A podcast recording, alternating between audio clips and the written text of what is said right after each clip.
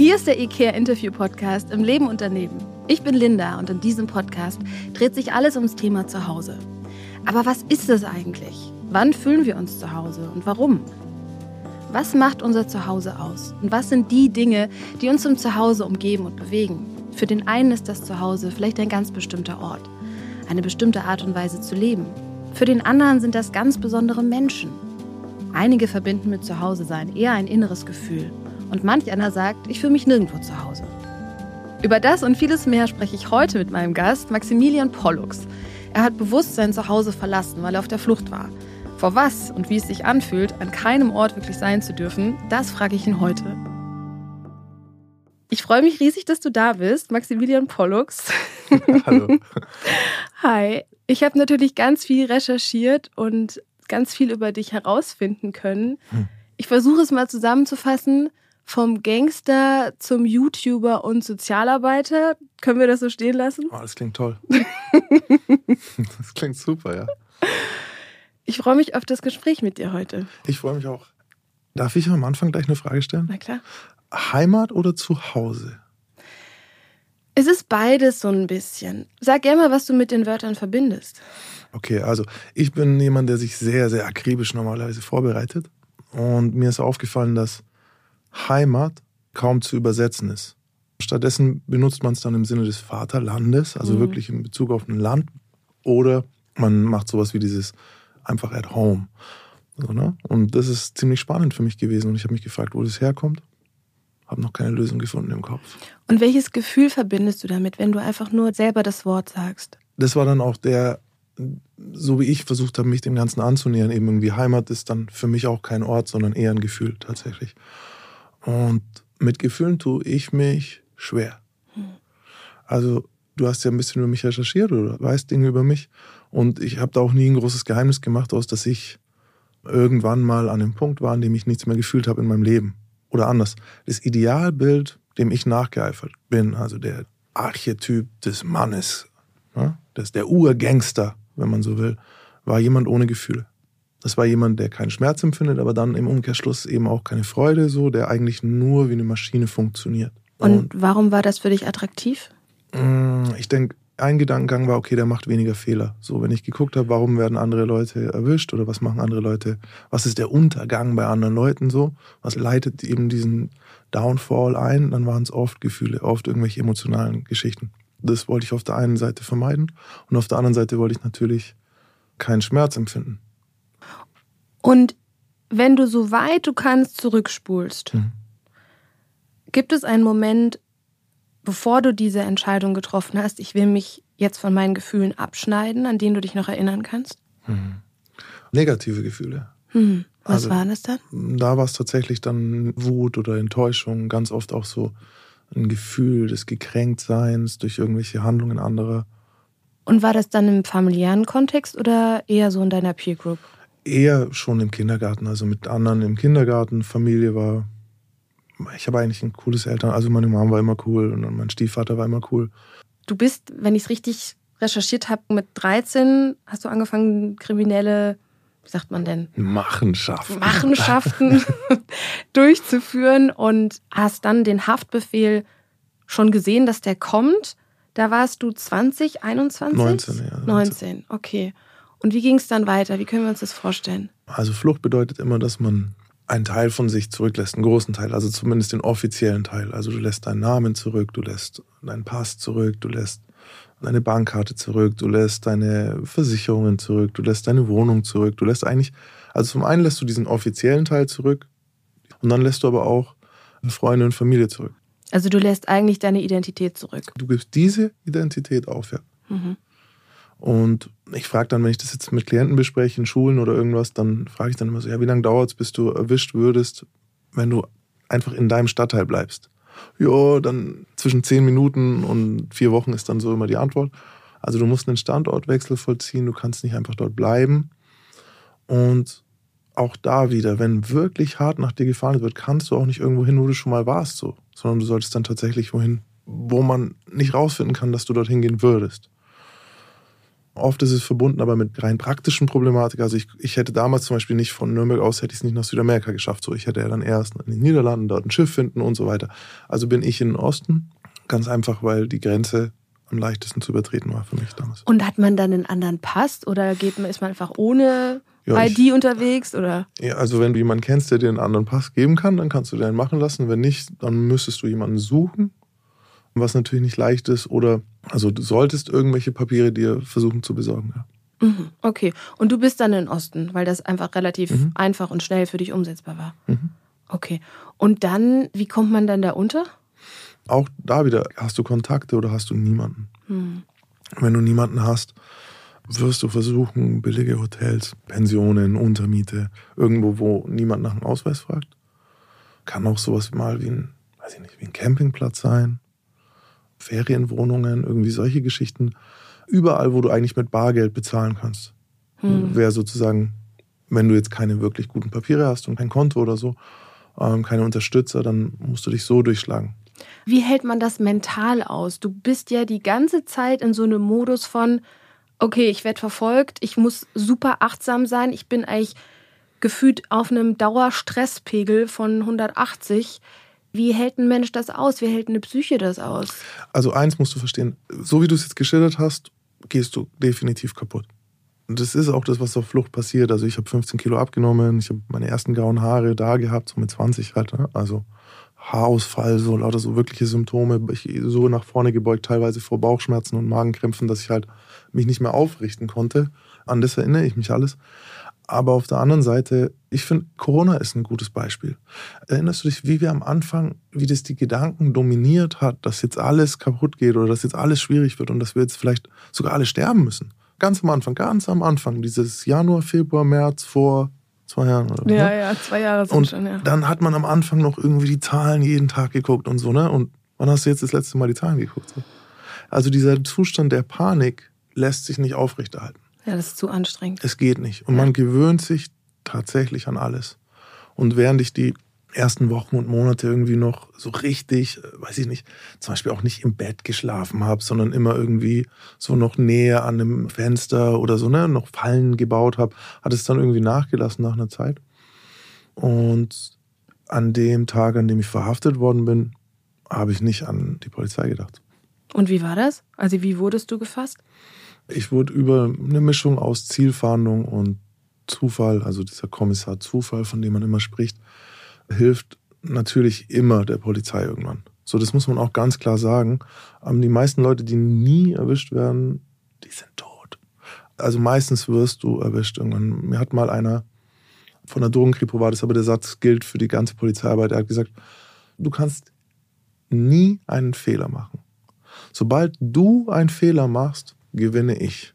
So, ich kann jeden Tag alles falsch machen. Ich kann einen falschen Haustür klingeln, ich kann das, mir, bei mir ist egal.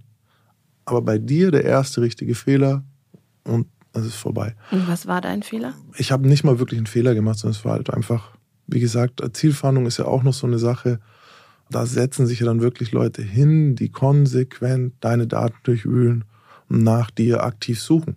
Und die finden dich normalerweise. Also ich habe mich so gut, habe ich mich nicht versteckt. Ich meine, ich war in Amsterdam. Okay. Hab gefeiert. gefeiert ist eine gute also Zeit. Ja, so gut war die Zeit jetzt nicht, aber ich habe gefeiert. Also ich habe mich jetzt nicht unbedingt so richtig bedeckt gehalten. Und hast du dich irgendwie äußerlich verändert gehabt in dieser Zeit? Schnurrbart, natürlich. ein Schnurrbart. Ein Kleid. Nee, ein Kleid wäre gut gewesen, aber ich habe mich nicht wirklich verändert. Nee. Okay, das heißt, wenn man dein Aussehen kannte und man ja, dich ja. dann in Amsterdam gesehen hat, dann wusste man, du bist das. Und tatsächlich war es auch eher das Aussehen. Also eine Wohnung wurde überwacht und da war ich halt drin. Und festgenommen worden bin ich dann von einem sogenannten Arrestate-Team. Ein bisschen wie unsere SEKs. Und ja, die machen nichts anderes den ganzen Tag, außer Leute verhaften. So, die haben halt einen enormen Vorteil dir gegenüber, wo du verpennert aus einer Wohnung rausläufst in der Früh um halb sieben, wenn die schon seit zwölf Stunden wissen, dass sie dich gleich verhaften halt. Also und dann sind die auf dich losgestürmt oder wie Ja, die waren vorstellen? verkleidet als Müllmänner. Ach, krass, okay. Und haben dann recht aggressiven Zugriff gemacht, als ich aus der Wohnung rauskam. Was ging da in dem Moment in dir vor? Ich dachte, es ist eine Entführung. Mhm. Also ich dachte nicht an die Polizei weil ich auch das Gesicht von dem einen gesehen habe so und mich nicht an einen Polizisten erinnert hat, sondern eher an den Gangster. Und dann war der Gedanke so, okay, das wird im besten Fall teuer, im schlechtesten Fall schmerzhaft, so bis tot. Also ich hatte schon Angst. Die ersten paar Minuten, so bevor ich mir relativ sicher dann war, dass es die Polizei ist, habe ich mir große Sorgen gemacht. Und als du dir dann sicher warst, dass es die Polizei ist, hast du dir dann weniger Sorgen gemacht? Ja, ja, dann wurde ich patzig. Ah, dann wurde sie patzig. Dann okay. sage ich nicht mehr irgendwie so, wer seid ihr, wer seid ihr, sondern fickt euch. Ah. Weil dann ist es egal. So. Also die schlagen dich vielleicht, aber die bringen dich nicht, wir schneiden dir keinen Finger ab. Ja. So. Die wollen kein Geld von irgendwem einer meiner Angehörigen, sondern die wollen mich verhaften und das haben sie geschafft, also brauche ich auch nicht mehr nett sein. Zumal die stinksauer mit mir auch waren. Ich habe eine Waffe dabei gehabt, eine scharfe Schusswaffe, eine Weste angehabt und habe dann sogar noch ein Messer getragen an der Stelle, so, wo sie nicht gesehen haben. Das heißt, so nachdem ich in der Zelle war, haben sie nochmal ein Messer gefunden, so. Und waren dann super wütend irgendwie und, und sehr aggressiv. Und ich bin dann damals in gut verhaften, kenne ich. So. Mhm. Aus meiner Brille, ne? Ich gucke da ja. Du trägst doch gar keine Brille. ja, das ist doch ein auditives Mittel. Jetzt denken ja, du hast eine riesen Brille auf. Aus meiner virtuellen Brille, aus meiner Denkweise heraus, wenn ich mir vorstelle, ich müsste zwei Jahre vor jemandem weglaufen und ich mhm. müsste mich zwei Jahre verstecken. Mhm. Und es ist extrem anstrengend. Du sagst zwar, okay, man gewöhnt sich an alles. Ich kann mir das nur vorstellen, aber ich weiß nicht, wie es sich anfühlt. Gibt es dann auch so einen kleinen Moment, wo man sich denkt, jetzt ist es vorbei. So klar ist natürlich scheiße, dass du gefasst wurdest. Du hast keine Lust auf den Prozess. Du weißt, kannst vielleicht erahnen, was dich jetzt erwartet. Aber gab es so einen Moment, wo man denkt, okay, ich muss jetzt mich nicht mehr verstecken? Nee, jetzt bei mir nicht, aber es gab einen interessanten Moment. Also es, ist, es sind zwei Sachen. Erstens beginnen deine Probleme ja tatsächlich erstmal so richtig, weil jetzt kommen die jeden Tag mit einer neuen Anklage oder neue Probleme. Ich hatte einen Hund, so, den sehe ich nie wieder. Mhm. Ähm, das ist dann sowas, was dann so langsam einsickert in deinen Kopf. Dann habe ich im Grunde durch die Verhaftung einen sechsstelligen Geldbetrag an dem Tag verloren. Also ist ja auch noch was, wo du so, ah, so das war meine Altersvorsorge so irgendwie. Also weißt du, wie ich meine? Ja. So da kommen so viele Probleme, die dann wirklich dich jahrelang in Atem halten. Auch irgendwie die Waffe wird überprüft. Du hoffst, dass damit nicht irgendwann mal was passiert ist. Lauter solche Dinge, weißt du, die dich nicht in Ruhe lassen. Die Polizei kommt ständig mit was Neuem ums Eck. Ähm, deswegen nee. Aber es gibt zwei Sachen. Das eine ist, man sagt, dass Schuldige einschlafen nach der Verhaftung. Und das kann ich tatsächlich bestätigen. Also ich war oft in meinem Leben in Zellen, bin oft verhaftet worden, bin jedes Mal sofort eingeschlafen. Das bedeutet ja auch was, ne? wenn du es jetzt vom Psychologischen siehst, so dieses, meine Anspannung fällt ab, weil ich weiß, jetzt brauche ich nicht mehr rennen erstmal. Genau. Also Schlafen ist ja ein sehr hilfloser Zustand. Das heißt, so. das traut man sich ja nur dann, wenn man weiß, ja, jetzt kann ich es mir erlauben. Voll. Und das ist auch der Tipp an alle, die, die nicht schuldig erscheinen wollten. Ihr solltet nicht schlafen. Und die Erklärung ist ziemlich einfach. Wenn ihr unschuldig verhaftet werdet, seid ihr so aufgeregt, weil ihr nicht wisst, warum ihr da seid, dass ihr definitiv nicht müde werdet. Hm. Und damit liegen die tatsächlich meistens richtig. Also ich werde unglaublich müde, wenn ich verhaftet werde, normalerweise. Oder war halt früher so. Und das Zweite ist, jetzt bin ich natürlich in den Niederlanden in Haft. Mit der liberalste Strafvollzug der Welt. Also viel besser wird es dann nur im Norden. Es geht nicht mehr viel besser. Ich war davor schon in bayerischen Zellen. So, auch in Urhaft. Und ich wusste, wie mies das dort ist. Und trotzdem gab es einen Moment, in dem ich nach Hause wollte. Mhm. Also weg aus dem, mein Niederländisch war damals besser als jetzt, aber es war nicht, für einen Gerichtsprozess war es nicht ausreichend so. Ne? Also wir haben übersetzt, wir haben in Englisch geredet, mein Anwalt hat auf Englisch. Es war so ein bisschen, manchmal habe ich Sachen nicht verstanden, dann wusste ich nicht, dann konnte mich keiner besuchen oder es war schwierig, ne, weil irgendwie 800 Kilometer oder was. Und all diese Dinge haben dazu geführt, dass ich tatsächlich nach Hause wollte. Dann kam noch dazu, dass ich einen Fluchtversuch in den Niederlanden hatte und dann dort in die Isolation bin, dann wirklich dort wochenlang isoliert war und dann wollte ich zurück. Mhm. Hast du es geschafft? Die wollten mich unbedingt haben. Die Niederländer wollten mich nicht haben. Die, mit all dem hätte ich da oben fünf Jahre bekommen. Die wussten auch, ist uninteressant, weil ich in Bayern 15 kriege. Also das heißt, du hast die 15 Jahre in Kauf genommen? Ich hatte keine Wahl. Also ich habe dagegen geklagt und alles. Ich habe rechtlich alles getan, um nicht ausgeliefert zu werden, aber emotional mhm. gab es so diesen Moment. Also das hätte ich damals auch, hätten die mich gefragt. Natürlich, nee, ich, hab, ich ja. hätte alles gestanden. Ich hätte, wenn die es hören hätten wollen, hätte ich gesagt, ich habe versucht, die Königin zu ermorden, nur damit ich in den Niederlanden hätten bleiben können. Weil es natürlich einen riesen Unterschied macht vom Vollzug. Okay, das heißt, es gab dann den Entschluss, dass du zurückgehst nach Deutschland einerseits gab es diese emotionale Komponente, die in dir auch gesagt hat, oh, vielleicht hat es sogar was Gutes, weil dann kann ich besucht werden und da fühle ich mich irgendwie verbundener, auch wenn ich weiß, dass das Strafmaß dreimal so hoch ist und ich kann es sowieso gerade nicht verhindern. Vielleicht war das auch so ein kleiner Impuls, diese kognitive Dissonanz in dir auszugleichen, da zumindest einen kleinen positiven Anteil drin zu sehen, dass du zurück musstest. Und dann bist du nach Strauberg gekommen? Strauberg Straubing? ist gut. Strauberg ist gut. Ja, du merkst, ich bin nicht vom Business. Nee, Straubing kennt man auch nicht. Also Straubing kennst du nur, wenn du mit Gefängnissen zu tun hast oder halt aus Bayern kommst. Okay. Seid ihr vergeben. Okay, ich find's danke. gut. Sagen wir bitte Strauberg. Ist gut. So sagst du als Nürnberger, sagst du ja auch äh, Münchon. Heißt mhm. das diese Münchon, diese Stadt? Münchon, Mün, irgendwie so. Diese eine Stadt im Süden nicht. Ah, ja, das Da klar. kommen manche Leute her. Ja, ja, schon mal gehört. In der Nähe von Strauberg, glaube ich, muss es sein. da kam ich dann später hin. Also ich habe dann eine Reise ja. durch Gefängnisse gemacht. Nürnberg, Amberg, München, also Stadelheim. Und dann schließlich Straubing. Und wie kann ich mir das vorstellen? Also Scheiße. Scheiße. Und hattest du dann acht Quadratmeter für dich oder ist man erstmal mit anderen zusammen? Amberg, also ich war die ersten zweieinhalb. Übrigens Besuch habe ich dann erstmal zwei Jahre nicht bekommen in Deutschland. Einfach so mal damit. Als Strafe. Also als, solange ich in Urhaft war, habe ich kein Besuchsrecht bekommen. Einfach um mal einen Standpunkt klar zu machen. Und das ist ja auch nochmal witzig. Ich wurde in den Niederlanden bei meiner Abschiebung, Überstellung, Auslieferung, wie man es nennen will, gleichzeitig zur Persona non grata. Heißt, ich dürfte das Land zehn Jahre lang nicht betreten. Aber ist auch was, was man ja so irgendwie, wenn du dann, stell mal vor, ich hätte mich jetzt, vielleicht liegt es auch damit, dass ich so ein Problem mit diesem Heimatbegriff für mich habe. Schon mal aus der einen, der Geburtsheimat, bin ich geflohen. Nicht musste ich fliehen, jetzt wie ein politischer Flüchtling, sondern ich habe es mir so versaut, dass ich das Land verlassen musste. Dann finde ich irgendwie in den Niederlanden etwas, wo ich mich geborgen fühle, wo ich mich wohlfühle, wo ich die Leute verstehe, wo ich das erste Mal das politische System schätze, wo ich auch solche Dinge, die Richterin, die mich ausgeliefert hat, war schwarz. Das war eine ältere schwarze Frau.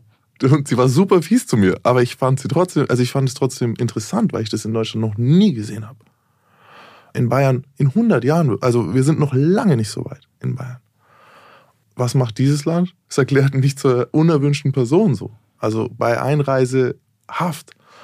Und dann komme ich, nach, also es zeigt aber auch, dass ich halt ein scheiß Typ war, aber trotzdem vielleicht zur Erklärung, warum ich vielleicht mich damit so schwer tue. Mhm. Ja, Ablehnung pur auf so, allen Ebenen. Zurück zu deiner Frage. Die ersten zweieinhalb Jahre war ich in Gemeinschaftszellen und davon teilweise in dem Sechsmannsaal in Amberg, also wirklich mit fünf anderen Männern teilweise in einem großen Haftraum. Wie groß ist der denn?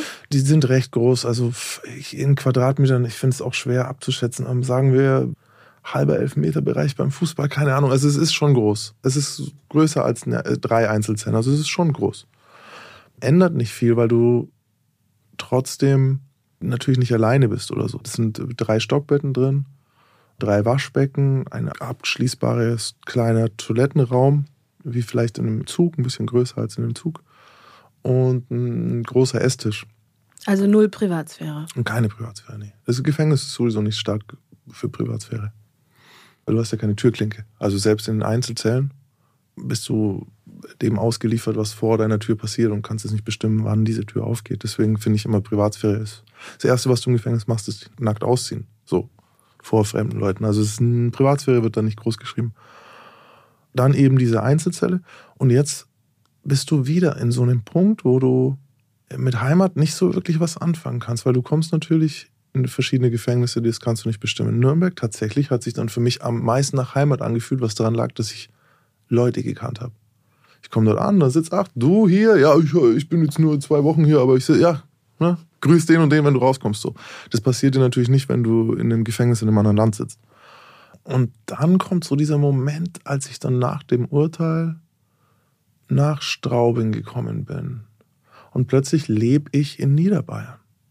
So ein Ort, den ich mir im Leben nicht ausgesucht hätte, um mich dort niederzulassen. So. Und das Erste, was du in Straubing hörst, ist, das kriegst nicht, das kriegst nicht. Weil du kommst mit deinen Sachen aus anderen Gefängnissen, die du halt angesammelt hast, ein Radio, irgendwelche Bücher und so Zeug, Sportklamotten. Das kriegst nicht, das kriegst nicht, das kriegst nicht. wird dein Zeug aussortiert irgendwie, bis du wieder auf Null bist. Weil die da so strenge Regeln haben? Es hat auch viel damit zu tun, der Ruf, den Straubing hat und das Regime dort ist sehr, sehr streng funktioniert auch. Also es ist eine ganz ruhige Anstalt eigentlich, bis dann immer mal alle paar Jahre was richtig Schlimmes passiert. Und ich weiß noch, ich habe mich da überhaupt nicht wohl gefühlt. Also ich habe das ganz stark abgelehnt. Es ist wirklich schwärzestes CSU-Land, sehr, sehr, sehr konservativ. Die Beamten sind teilweise in dritter Generation in dieser Anstalt und so. Und die Müngener Büffi, also die hassen sogar die Münchner so irgendwie als großstädtische äh, Büffel. Und das alles schlägt sich so ein bisschen auf die Stimmung nieder. Und wenn du dann kein Dialekt sprichst oder irgendwie so ein junger, urbaner Typ irgendwie bist, dann hassen sie dich halt. Und ich habe diesen Hass ganz stark gespürt. Und dann kam irgendwann der Moment, an dem die mich umgemeldet haben. Also du wirst zwangsumgemeldet. So, du kannst dagegen auch nichts machen. Die melden dich in der Anstalt an. Ich weiß nicht mehr, wie lange das dauert, aber so zwei, drei Jahre oder so. Und dann spätestens ist das dein fester Wohnsitz. Ah ja. Also das kriegst du dann eingetragen in, was ja. weiß ich, wo auch immer die das eintragen. Und später, wenn du entlassen wirst, steht es in deinem Personalausweis als deine letzte Meldeanschrift das war ein Moment, wo ich mir gedacht habe, nein, nein, das ist nicht, ich will hier nicht gemeldet, ich will hier nicht gemeldet, aber da geht's dann, du darfst dann da auch wählen und zuständig sind dann die Ämter dort für dich, wenn du jetzt sterben würdest, wäre das irgendwie. Mhm. Und das machen die einfach. Das war was, was mir damals nochmal nahegegangen ist. Ich wollte immer frei sein, weißt du, ich wollte immer reisen, ich wollte, wenn du in meinen Pass schauen solltest, dann solltest du Gibraltar sehen. Ne? oder irgendeinen kleinen Vorort von Caracas, so, weißt du, so das war. Und dann halt, bam, Niederbayern, Straubing, so irgendwie oh, ja. zehn Jahre so, oder acht Jahre dann da. Ich so, ja, sieben Jahre, siebeneinhalb Jahre. Überhaupt nicht das, was du sein das wolltest. Was zum Teufel. Ja, verstehe. Jetzt noch mal ganz kurz, ohne die Menschen dort abzulehnen. Ne? Es mhm. ist System, du hast dich nicht verbunden ich gefühlt. Ich habe mich nicht verbunden gefühlt und ich habe mir den Ärger selber eingebrockt. Die sind nicht hinter mir gekommen, ohne dass ich davor, ich habe angefangen. Ja. Gab es denn auch so einen Moment, wo du gesagt hast, kann man das Reue nennen oder hätte ich das damals mal anders gemacht? Also was ging in dir vor in dieser langen Zeit? Ich meine, ich glaube neun Jahre, acht Monate waren es insgesamt. Wie hält auch das ein Mensch aus? Also auch da wieder, ich, ich war ja selbst schuld. So ist es ja nicht. Ich finde dieses Aushalten beziehungsweise wie hält eine Psyche das aus? Tatsächlich hätte ich es schwierig gefunden, wenn ich unschuldig gewesen wäre. So. Klar. Irgendwie, ne? Oder wenn es jetzt ein Schicksalsschlag war, aber es war eine bewusste Entscheidung irgendwie, dass ich mein Glück auf diese Art versuchen will. Also man kann es so sehen, wie wenn ich jetzt ins Casino gehe und alles auf Rot setze und es kommt schwarz. Dann hörst du, du hast eine Million verloren und dann sagst du, ja, wie kann man das aushalten, eine Million zu verlieren? Und ich so, naja gut, ich habe mich ja selber mhm. in die mhm. Situation gebracht. Also war das im weitesten Sinne für dich kalkulierbar, beziehungsweise fast sogar ein bisschen fair in Anführungsstrichen, weil du hast sich bewusst dafür entschieden, in die Kriminalität zu gehen und du wusstest, wenn du diese Entscheidung triffst, dann wird das gegebenenfalls die Strafe sein, die du dafür bekommst. Genau, also das zu der Anzahl an Jahren oder zu dem, was ich nicht wusste und was ich auch heute, wenn mir Leute nämlich dasselbe sagen, also wenn die sagen, ja, ich mache halt und wenn es nicht, entweder Knast oder Palast so, man kann diese Entscheidung nur bedingt bewusst treffen. Vergleichbar vielleicht mit einem Raucher, der sagt, ich gehe dieses Risiko bewusst ein und dann aber Lungenkrebs kriegt und merkt, dass er keine Ahnung hatte, was Lungenkrebs bedeutet. Und plötzlich seine Kinder weinend vor ihm stehen, während er beatmet wird und so. Und er so, oh, das habe ich aber nicht bedacht. Und so ein bisschen ist es bei mir gewesen, so dieses, ich habe gedacht, ja, und dann mache ich halt meinen Knast und dann bin ich halt ein bisschen älter, dann komme ich raus und bin halt noch krasser oder so dass meine Großeltern in der Zeit sterben und ich nicht auf die Beerdigung gehe, und mein Vater stirbt in der Zeit, ich nicht auf die Beerdigung gehe. So diese Dinge oder sowas wie, ich reiß mir ein Außenband und werde nicht behandelt. Weil die halt sagen, ja, dafür fahren wir dich jetzt nicht raus und der Physio kommt in zwei Wochen und dann ist er krank und dann sind es vier Wochen und dann ist es zu spät, um es noch irgendwie zu machen. Solche Dinge, ne? Zu merken, dass man nicht mehr wichtig ist? Dass du nicht relevant bist für viele Menschen draußen ne, dass du vergessen wirst, in Anführungszeichen. Anerkennung und Aufmerksamkeit waren zwei der Gründe, warum ich kriminell geworden bin. So, ja. Und dann sitzt du in, eben in Straubing, bist dort gemeldet und keiner interessiert sich für dich. Bis auf deine Familie, die du ins Chaos gestürzt hast. Das macht dieses Vorherbedenken oder Berechnen fast unmöglich, weil die Strafe so abstrakt ist. Also ich wusste, was ich tue, aber ich hatte trotzdem keine Ahnung, Klar. wenn man so will. Also es ist total schwierig zu erklären. Deswegen mache ich es auf YouTube seit, glaube ich, jetzt mittlerweile 69 Folgen, weil es einfach schwierig ist in ein paar Sätzen. Das glaube ich dir. Ist das auch das, was du versuchst dann bei Sichtweisen e.V., also deinem Verein, wo du dich mit Jugendlichen beschäftigst, die einerseits vielleicht schon so ein bisschen in die kriminelle Szene eingetaucht sind, aber wo man es auch vermutet, dass es bald passieren könnte und die sich an dich wenden, was du da auch versuchst mitzugeben? Also genauso dieses Ne, nur weil ich diese bewusste Entscheidung für mich treffe, haben trotzdem Menschen in meinem Umfeld, müssen die Konsequenzen mit mir tragen. Also weil ich kriminell geworden bin, wird meine Mutter leiden mhm. oder wird die Beziehung zu meiner Schwester sich verändern. Mhm. Ist das was, was du versuchst zu transportieren? Es ist tatsächlich dieses, ich fasse es unter dem Entglorifizieren des kriminellen Lebensstils und Entmystifizieren des Lebens im Gefängnis. So, da gehören all diese Faktoren dazu, darüber zu reden. Aber die Punkte sind bei jedem Einzelnen wieder individuell. Deswegen kann ich nur bedingt das, was mir aufgefallen ist, auf andere beziehen, weil vielleicht hat jemand keine Mom. Ne? So viele Freunde von mir sind als Waisenkinder, Pflegekinder in, in Wohngruppen aufgewachsen und so. Die kannst du natürlich nicht schocken mit, was heißt schocken, es geht nicht um schocken, aber die kannst du nicht erreichen mit, ja, deine Mutter wird heulen, so, also ich kenne meine Mutter nicht mal. Aber so der Gedanke, dass du eben über den Tellerrand versuchst zu schauen und dass da mehr dranhängt als nur irgendwie eine Entscheidung, die du selbst treffen kannst, das nehmen wir mit rein.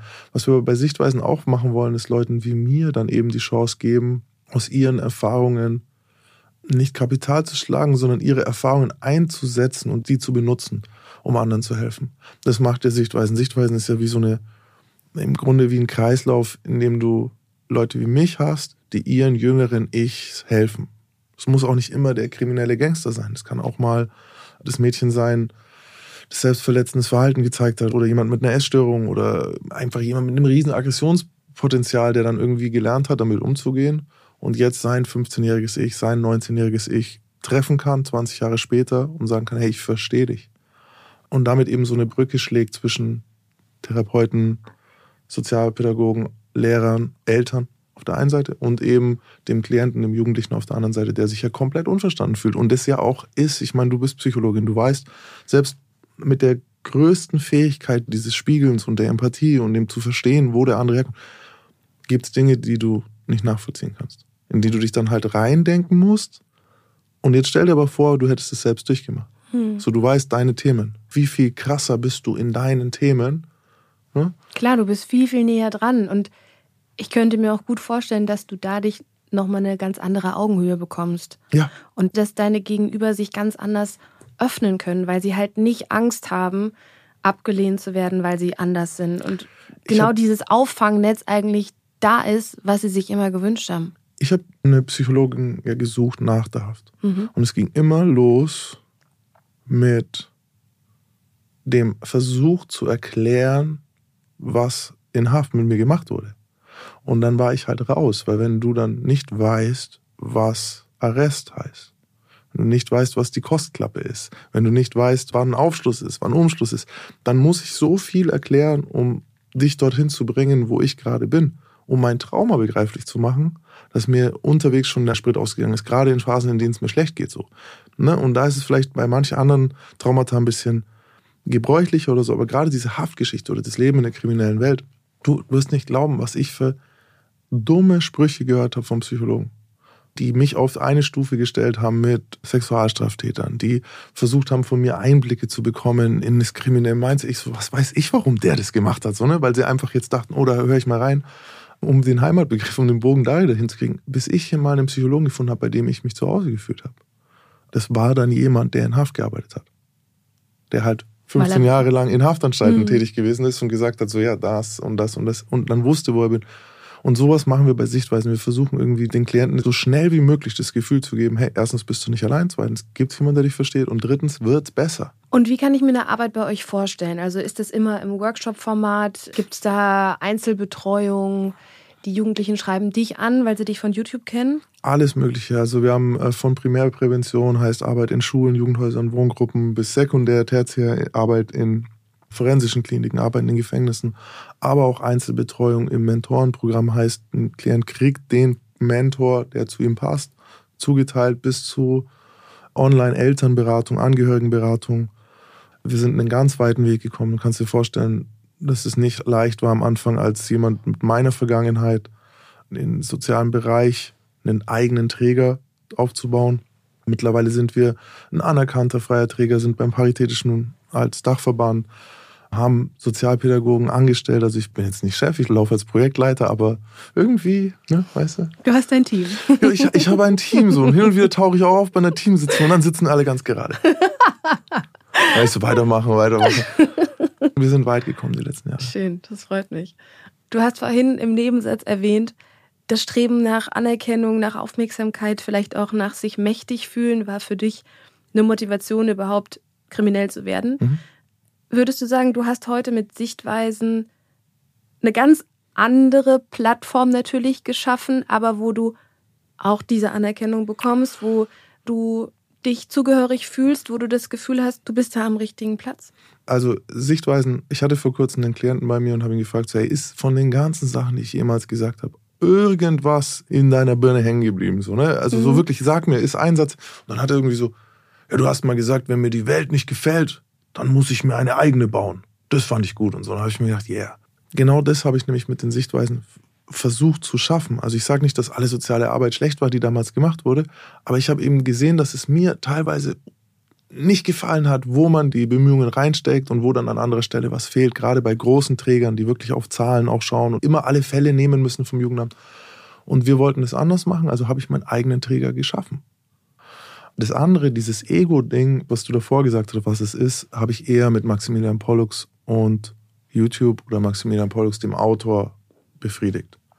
Und es ist super interessant, wenn ich heute in Gefängnissen darüber spreche und wir diese Gründe durchgehen, warum Jugendliche delinquent werden. Warum? Das ist immer Anerkennung, Ruf, Geld, Aufmerksamkeit, immer Riesenthema, Macht, was du schon gesagt hast. Und wenn ich das dann aufzähle und gucke, wo ich nach fünf Jahren Haft stand, nämlich keins dieser Ziele erreicht, und wo ich heute als Künstler hingekommen bin, der legal arbeitet, der versucht, Gutes zu tun, so. Plötzlich habe ich das. Und das ist, glaube ich, ein gutes Beispiel oder es kann ein gutes Beispiel für Leute sein, die vielleicht nicht daran glauben, dass sie selber mal was Legales auf die Beine stellen können. Ja, das macht sehr viel Mut. Und ich habe meine Heimat tatsächlich in dieser Arbeit gefunden, so wenn man so will. Das gibt mir ein Gefühl von zu Hause. Und warum? Weil ich es selbst gebaut habe.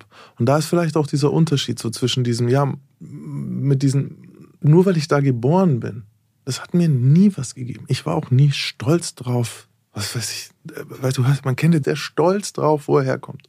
Ja, aber was hast du denn dafür getan? Ich konnte das nie fühlen. Ich konnte immer nur stolz drauf sein, wenn ich was getan habe. Mhm.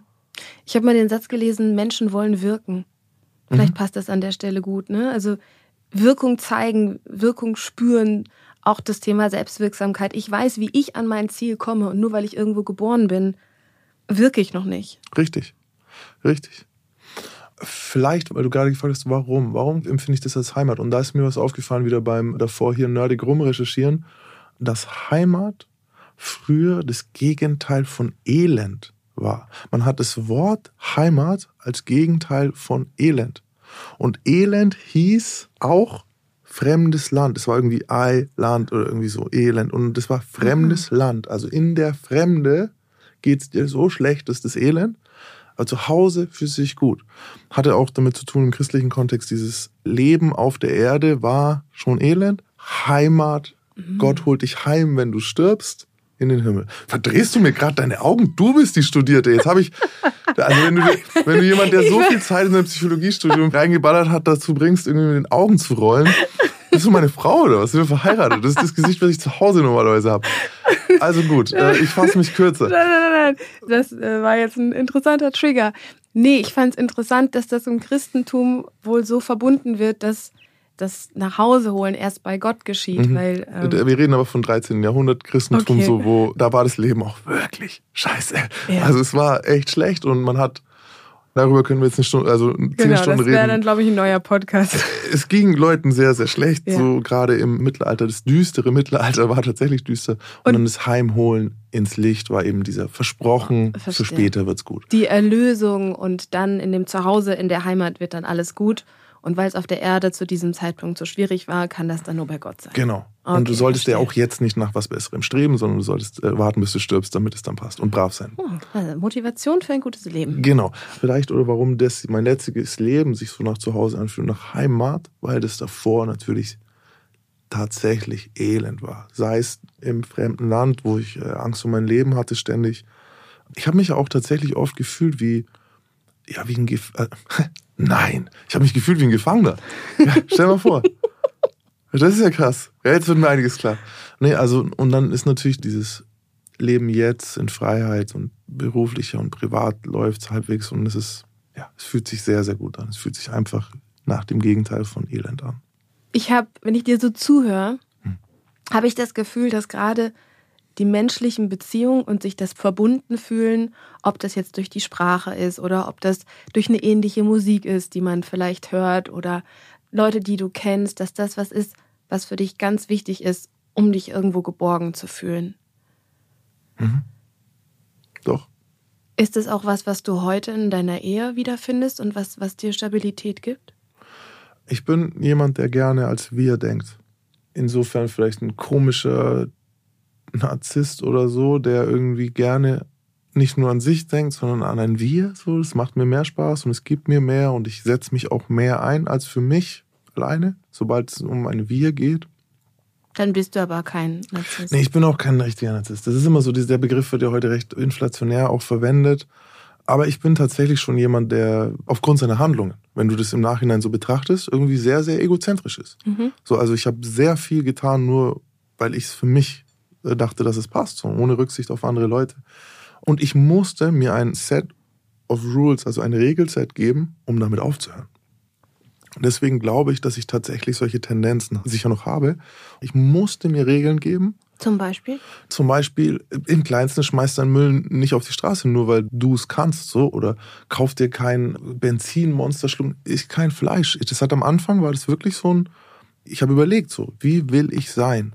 Und es kam jetzt nicht von dem inneren, ich habe es noch nicht innerlich verstanden gehabt. Sondern ich hatte mir erst diese Regeln, versuch ein guter Typ zu sein. Und diese Vision von diesem guten Typen, von diesem Max, wo du sagst, wenn ich so werde, dann werde ich mit einem guten Gefühl zurückgucken. Mhm. Wie ist das entstanden? Da hat zum Beispiel wirklich meine Frau sehr viel geholfen. Also sie ist ein sehr, sehr bewusster Mensch, sehr nachhaltig. Der Gedanke, sie hat auf einem Biobauernhof gearbeitet, viereinhalb, fünf Jahre lang, für nichts. Nur dafür, dass irgendwie die Welt ein kleines bisschen besser wird das war einer der ersten Menschen, die ich gesehen habe, die so waren. Also ich kannte halt Crackdealende Leute, die jetzt wirklich, die hätten Atommüll vergraben. Einige von denen haben das so, ne? Also die gerade in Italien, die, die haben ihr ganzes eigenes Land vollkommen vergiftet, nur um Kohle zu verdienen. War egal. Ne? Und ich habe das damals gefühlt so. Ich dachte, ja, so macht man's. Und sie hat mir halt gezeigt, dass man es eben so nicht macht. Und wie habt ihr euch kennengelernt? Klassisch auf einer Party so. War das kurz nachdem du dann rausgekommen bist? Ein Jahr oder? später. Ein Jahr später. In meiner noch Selbstfindungsphase. Also die Leute denken ja immer, ich bin irgendwie da geheilt aus dem Knast gekommen oder was. Ich bin viel gefährlicher aus dem Gefängnis gekommen, als ich rein bin. Ich habe nur sozusagen ein Sabbatjahr habe ich eingelegt gehabt so. Und in dem Jahr habe ich dann meine Entscheidung langsam getroffen, dass ich nicht mehr zurückgehe. Ach so, ich hatte das in irgendeinem anderen Interview von dir so verstanden, dass eigentlich in der Zeit im Gefängnis, dass es so eine Entwicklung gab von am Anfang hast du auch noch im Gefängnis, mhm.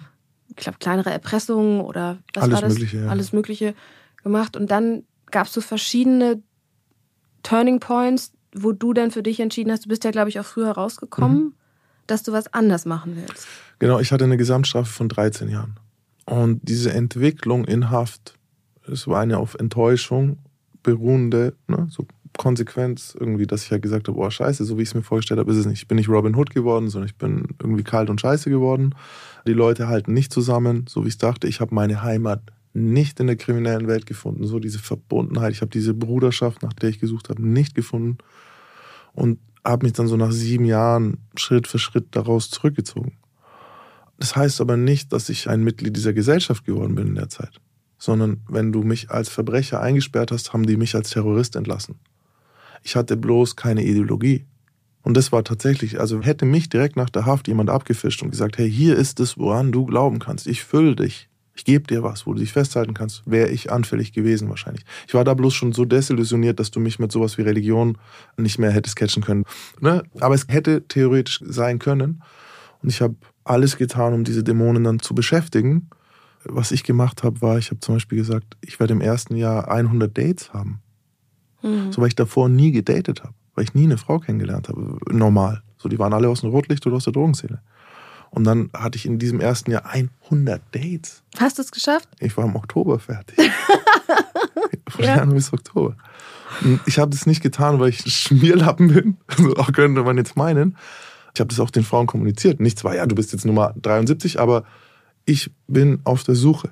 Ich bin nicht für eine Beziehung zu haben. Ich bin nicht mal für ein zweites Date zu haben. Ich bin auf der Suche. Ich möchte heute, diesen Tag gehört dir, aber morgen bin ich weg. Und das habe ich getan, wieder, weil ich ein Reisender bin, weil ich ein Suchender war und weil ich gedacht habe, ich kann so vielleicht mein Zuhause finden. Habe ich mhm. natürlich nicht gefunden, sondern war nach dieser Zeit dann irgendwie wieder leer. Aber zumindest habe ich niemanden, ne, habe ich keine Raubüberfälle begangen in der Zeit und habe so diese Dämonen, die Abenteuer auch suchen und, und, und Anerkennung und, und ne, das ist alles, was wir besprochen haben. Die waren beschäftigt. Und am Ende dieses Jahres habe ich dann meine Frau kennengelernt so und habe mich dann zu Hause gefühlt bei ihr. Und so ist es auch heute so. Also ich fühle mich bei ihr zu Hause so. Ich, ich habe, wenn man diesen lateinischen Ubi Bene, Ibi Patria, so wo ich mich wohlfühle, ist mein Zuhause. Und so handhabe ich es auch heute. Ich bin jetzt seit fünf Jahren in Mainz. Ich würde nicht sagen, dass es meine Heimat ist. Mhm. Wir können morgen auswandern. Lass uns nach Lissabon gehen. Kommst du mit? ich mag Lissabon. Ja, siehst du? Das heißt, für dich ist zu Hause das Gefühl, was zum Beispiel dich und deine Frau verbindet? Ja, kann man sagen. Also das Gefühl, dass sie zum Beispiel weckt in mir, ist es mhm. auf jeden Fall ein Teil davon. Und dieser ganze Prozess, den du jetzt innerhalb von wenigen Minuten beschrieben hast, gab es da irgendwas, was dir geholfen hat, diese Klarheit zu bekommen? Also manche schreiben die Dinge auf, andere hauen auf den Boxsack, die nächsten gehen laufen, der andere meditiert. Also was hat dir geholfen, immer wieder nach innen zu schauen, um dich selber zu verstehen, um zu verstehen, wo du gerade stehst? tatsächlich auch Bestandsaufnahmen. Ich bin jetzt keiner, der was aufschreibt. Ich bin nicht so ein visueller Typ beim Aufschreiben oder irgendwie Mindmaps machen oder so. Aber tatsächlich überprüfen, was du haben wolltest und was du bekommen hast. Also so eine Bestandsaufnahme, so, wo bin ich eigentlich? Das machen wir viel zu selten so. Weil wir immer diese Ziele, und das finde ich auch interessant, man lernt bei diesen ganzen Self-Improvement immer so, ja, setz den Ziel, mach das, mach das, mach das. Aber im Grunde geht es ja da auch schon wieder ständig, ich renne von einem zum nächsten. Und vielleicht sollte man zwischendrin einfach mal stehen bleiben und schauen, so, ey, warte mal, wo wollte ich eigentlich hin? Seit ich so lebe, bin ich viel weniger zerrissen. Und was steht gerade auf deinem Ziel? Also ich bin ja jetzt in diesem Social Media Ding so seit noch nicht mal zwei Jahren. Also vor eineinhalb Jahren im Mai habe ich mein erstes Video auf YouTube veröffentlicht. So mittlerweile haben wir wirklich 17 Millionen Klicks oder so auf dem Kanal. Und das heißt aber auch, eine ganz neue Auseinandersetzung mit Dingen, die ich davor nicht kannte. Also vor einem Jahr war ich am Boden zerstört wegen schlechter Kommentare oder wegen sinkender Zahlen oder wegen dieser Ungewissheit. Auch der Exit, der fehlenden Exit-Strategie für sowas. Weil wie endet sowas? Wie endet Influencer sein? Kann das gut enden? Eigentlich kann es ja nur mit irgendes gibt einen Shitstorm, es gibt irgendeine Tragödie. Es gibt, ne, ich habe im Kopf kein gutes Ende dafür gefunden. Habe ich auch heute noch nicht.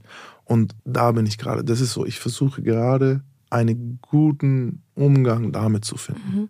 Also mich triggern jetzt negative Kommentare nicht mehr, mhm. rückgängige Zahlen, gibt es immer noch verschiedene Sachen, die mich da einfach treffen, weil ne, will man halt nicht.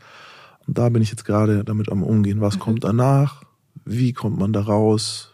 Also ich will nicht raus, aber wie kommt man ja, klar. Du, weißt, du, hast, du hast genickt, du hast gesehen, was ich meine. Ja, ich absolut. Weiß, also ich glaube, das ist so eine Entwicklung von, von was mache ich meinen Selbstwert abhängig. Ne? Ich kenne mhm. das ja auch. Habe ich hohe Klicks? Habe ich steigende, sinkende Followerzahlen? Ist es etwas, wovon ich mich runterziehen lasse, weil ich denke, ich brauche diese Aufmerksamkeit, diese Anerkennung, um mich gut zu fühlen? Oder entwickle ich mit der Zeit Strategien aus mir heraus ein Gefühl von, ich bin genug und ich leiste genug zu entwickeln, um dann zum Beispiel auch anders mit solchen Dingen umzugehen. Und ich glaube, im Endeffekt ist es auch gar nicht so entscheidend, ob es jetzt in eine Tätigkeit auf Social Media ist, wo du halt immer instantly Feedback bekommst, was auch sehr persönlich werden kann, oder ob es vielleicht ein Umgang ist mit, ich habe beruflich mit Sichtweisen, ist irgendwas passiert, was für dich schwierig ist. Ne? Im Endeffekt ist es immer dieser Umgang mit Rückschlägen. Danke, dass du heute hier warst. Danke, dass ich hier sein durfte. und danke, dass du mich und all die Zuhörer in diese Welt mitgenommen hast. Bitte gruselige, gruselige Welt. Nee. Ich finde, deine Geschichte macht sehr viel Mut. Ich höre es immer wieder. Es beginnt oft mit dem Satz, wenn du es geschafft hast, dann kann ich es auch schon. Und ich immer so, hey, warte mal. so schlimm. Nein, aber ich weiß, was die Leute meinen. Und tatsächlich kommt es ja von teilweise schwer kranken Menschen, die gerade sagen so, hey, ich fühle dich an diesem Punkt und dich jetzt zehn Jahre später, fünf Jahre später zu sehen, macht Hoffnung. Danke. Danke dir, Mann. Schluss jetzt. Tschüssi. Nächstes Mal ist Dominik Bloh bei mir zu Gast. Dominik wurde als Teenager von zu Hause rausgeschmissen, lebte dann zehn Jahre auf der Straße und ist heute erfolgreicher Schriftsteller. Wie er das geschafft hat, hört in der nächsten Folge. Ich würde mich freuen, wenn ihr auch in die nächste Folge wieder reinhört. Abonniert diesen Podcast bei iTunes, Spotify, Deezer und überall, wo es Podcasts gibt. Und lasst uns gerne eine Bewertung bei Apple Music da.